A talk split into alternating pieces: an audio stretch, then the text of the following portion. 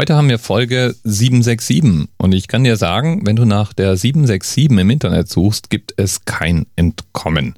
Die gleichnamige Boeing, das ist das Hauptsuchergebnis. Und wenn man jetzt nicht gerade über die Boeing 767 an sich sprechen will, dann gibt es natürlich eine Menge Flüge, die mit Boeing 767s durchgeführt wurden, die mehr oder weniger Geschichte geschrieben haben. Und über eine dieser Geschichten wollen wir heute sprechen, nämlich über den sogenannten Gimli-Glider. Und unsere Geschichte beginnt am 23. Juli 1983 am Flughafen von Montreal. Eine nagelneue Boeing 767-200 steht dort bereit, um als Air Canada Flug 143 den Linienflug zwischen Montreal und Edmonton zu bestreiten.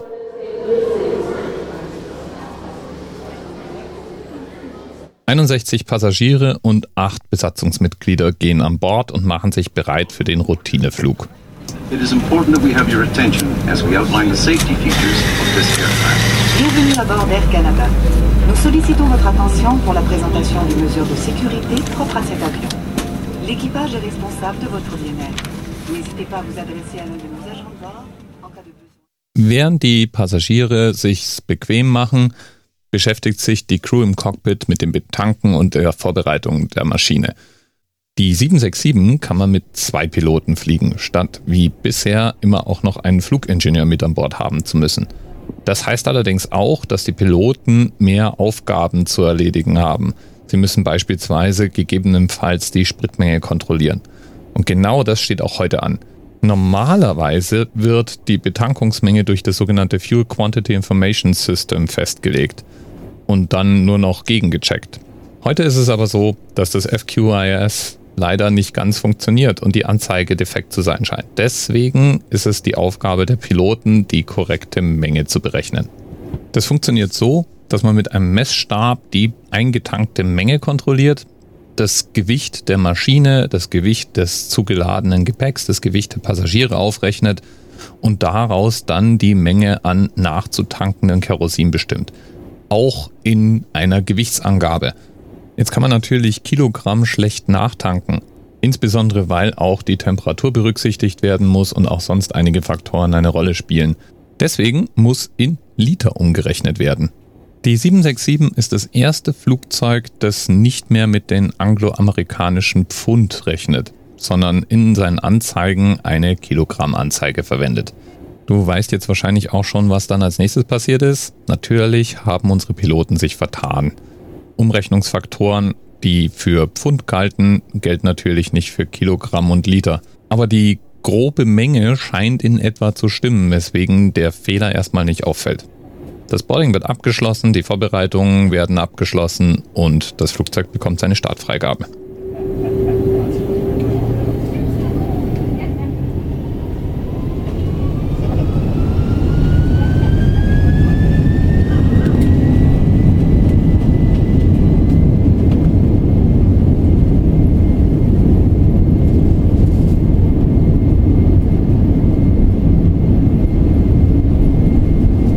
Der Flug verläuft zunächst mal erwartungsgemäß.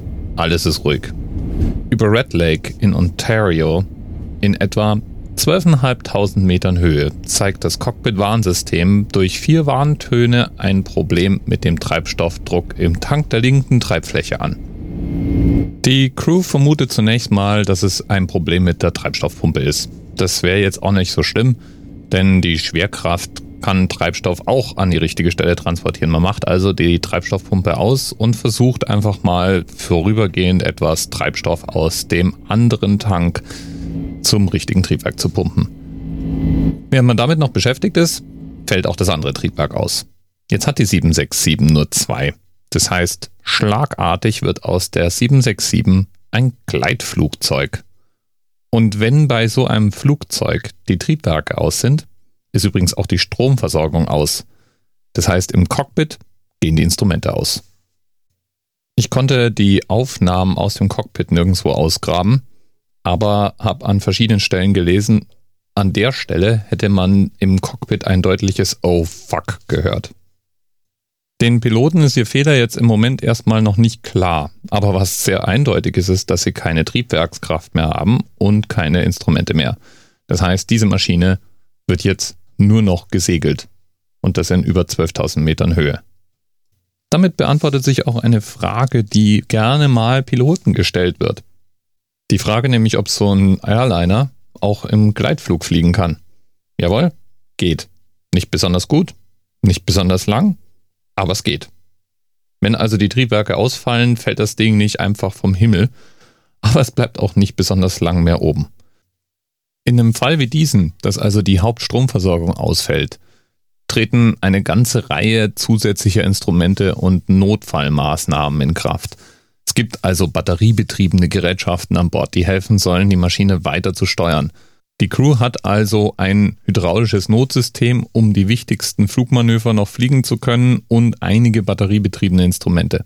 Was allerdings zunächst mal nicht ganz klar ist, ist, mit welcher Geschwindigkeit denn im Moment gerade Sinkflug herrscht.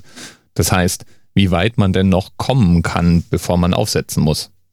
Im Handbuch der 767 gibt es keinerlei Hinweis darauf, wie man ein Flugzeug dieser Bauart ohne Triebwerk fliegt. Und deswegen war es auch in der Ausbildung im Flugsimulator nicht behandelt worden. Damals. Heute gehört es zur Ausbildung im Flugsimulator, übrigens genau wegen diesem Vorfall. Man kann von Glück reden, dass der Pilot ein erfahrener Segelflieger war. Aber natürlich sind Segelflugzeuge anders als solche Passagierflugzeuge. Während also der Pilot versucht, die richtigen Winkel und Flugmanöver zu planen und durchzuführen, versucht der Co-Pilot abzuschätzen, wie weit man denn noch kommt. Vielleicht schafft man es ja noch nach Winnipeg. Hier ist ordentlich Mathe gefragt, denn die nötigen Instrumente gehen ja nicht. Das heißt, man muss mit den Angaben der Fluglotsen und den eigenen Berechnungen und Winkelangaben arbeiten. Es wird allerdings relativ schnell klar, dass Winnipeg, der nächstgelegene Flughafen, der eigentlich groß genug für diese Maschine wäre, nicht mehr erreicht werden kann. Relativ schnell wird ein alternativer Flugplatz ausfindig gemacht. Etwa zwölf Meilen von der aktuellen Position entfernt gibt es ein Royal Canadian Air Force Stützpunkt, Gimli. Man wählt diesen Stützpunkt als Notlandeplatz aus.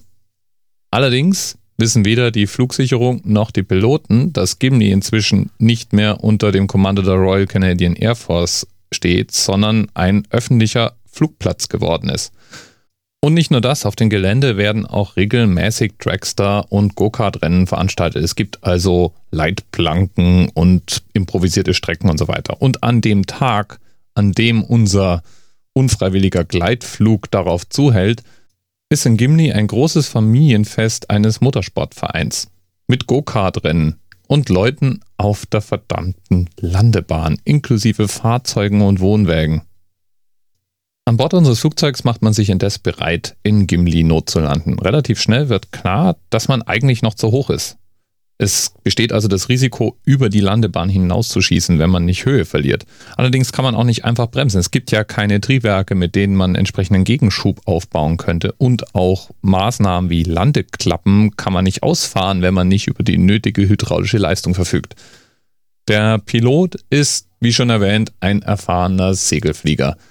Und der, der leitet jetzt einen Seitengleitflug ein.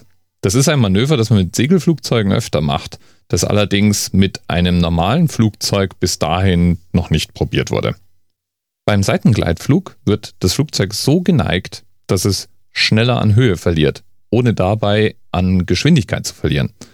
Obwohl es sich dabei im Grunde um einen stabilen Flugzustand handelt, muss sich das für die Passagiere wirklich gruselig angefühlt haben als würde man nämlich seitlich abstürzen. Was außerdem unklar war, war, ob man diesen Seitenflug auch wieder würde beenden können. Der Pilot war zwar ein erfahrener Segelflieger, aber den Seitengleitflug hatte er noch nicht mal bei Segelflugzeugen bisher ausprobiert, den kannte er nur theoretisch. Und einen Seitengleitflug muss man vor dem Aussetzen wieder beenden, da man sonst buchstäblich seitlich abstürzt. Und die Frage war, ob man ohne die notwendige hydraulische Leistung in der Lage sein würde, das Flugzeug wieder zu stabilisieren. Das Fahrwerk hatten die Piloten inzwischen bereits ausgefahren, beziehungsweise ausfahren ist so ein großes Wort. Man hatte einfach die Klappen geöffnet, sodass praktisch die Gravitation ihriges tun konnte. Und die hinteren Fahrwerke waren auch eingerastet, das Bugfahrwerk allerdings nicht. Ich glaube, man darf davon ausgehen, dass die Flugsicherung, die mit dem Piloten im Funkkontakt stand, zu dem Zeitpunkt eigentlich davon ausging, dass sie mit Todgeweihten sprechen. Der Landeanflug wurde trotzdem versucht und der Pilot schaffte es dann auch in letzter Sekunde das Flugzeug zu stabilisieren und aufzusetzen. Da das Bugfahrwerk nicht ordentlich ausgefahren war, ist die Nase vorne einfach vollständig auf der Landebahn aufgesessen. Ein Effekt, für den man wahrscheinlich sogar dankbar sein kann im Nachhinein, denn das hat natürlich die Bremswirkung verstärkt. Apropos Bremsen, normalerweise, wenn Flugzeuge landen, gibt es ja die Schubumkehr mit Hilfe der Triebwerke. Die hatten wir hier ja nicht. Das heißt, es musste mechanisch gebremst werden und die Piloten taten ihr Bestes, um die Maschine schnell zum Stehen zu bringen. Dabei sind zwei Reifen geplatzt und das Flugzeug kam tatsächlich knapp 30 Meter vor der Veranstaltungszone zum Stehen. Und das ist die Stelle, an der du auch erleichtert durchatmen kannst. Bei der Landung wurde genau niemand verletzt. Es gab ein paar leichtere Blessuren beim Aussteigen aus dem Flugzeug, weil die Notrutschen, naja, sagen wir mal, etwas steiler gerutscht werden mussten, da das Flugzeug ja vorne nicht auf einem Fahrwerk stand, sondern auf dem Boden lag. Aber ich würde mal sagen, die Blessuren, die sind gerade egal, wenn man gerade um ein Haar einer Vollkatastrophe entgangen ist. Ich habe ja hier in diesem Podcast schon öfter mal gesagt, dass aus Flugzeugunglücken und Beinaheunglücken ja immer was gelernt wird.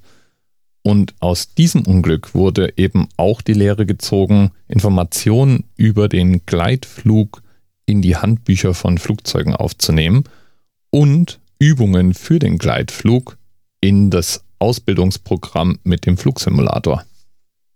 Dieser berühmte unfreiwillige Gleitflug mit einer Passagiermaschine war übrigens nicht der einzige seiner Art. Die Wikipedia listet noch mindestens fünf andere Maschinen, die unter den verschiedensten Umständen plötzlich mit einem vollständigen Ausfall aller Triebwerke oder Kerosinmangel zu kämpfen hatten – was aber einzigartig blieb, war der strunzblöde Umrechnungsfehler, der im Falle der Air Canada 143 beinahe zum Tod aller Passagiere geführt hätte. Spätestens ab da war den Leuten klar, dass man sich mit dem metrischen System beschäftigen muss, wenn man in ein neues Flugzeug steigt. Und ich nehme mal an, dass ab jetzt Piloten mehrfach gecheckt haben, ob sie auch wirklich mit den richtigen Umrechnungsfaktoren arbeiten. Bis bald. TMRS 10, 9, 8. The experience of 47 individual medical officers. Was hier über die Geheimzahl der Illuminaten steht. Und die 23. Und die 5. Wieso die 5? Die 5 ist die Quersumme von der 23.